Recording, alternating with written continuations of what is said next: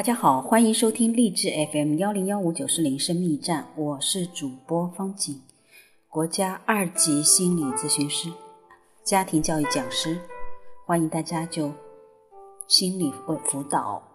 家庭教育一起来共同探讨。我们今天播 Gary 查普曼博士所著的《爱的五种语言》系列之心灵之约夫妻灵修三六五，二月四号留下遗产。如果我们有了孩子，应该怎样才能把一个积极的遗产留给他们呢？遗产是指一代一代传递下去的继承物，从法律意义上讲，是通过订立遗嘱处理个人财产的方式。但真正的遗产超越了物质的范畴，其影响力通常也更加深远。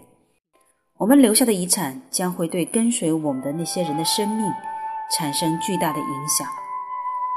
最重要的遗产并不是与金钱有关的，而是关乎情感、灵性与道德，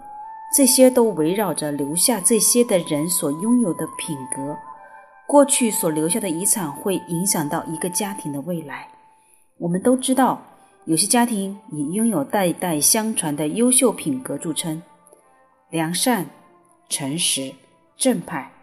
另一方面，我们也都知道，有些家庭继承的遗产是消极的品格与行为，也许是狡诈、缺乏职业道德，或在人际关系方面做出了糟糕的选择。虽然我们愿意相信一个人可以克服不任何不利因素，但我们接收遗产对我们的生命来说，既可以是一个祝福，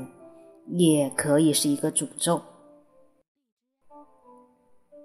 我们通过读书与谈话去教导他们，但最重要的是为他们做出榜样。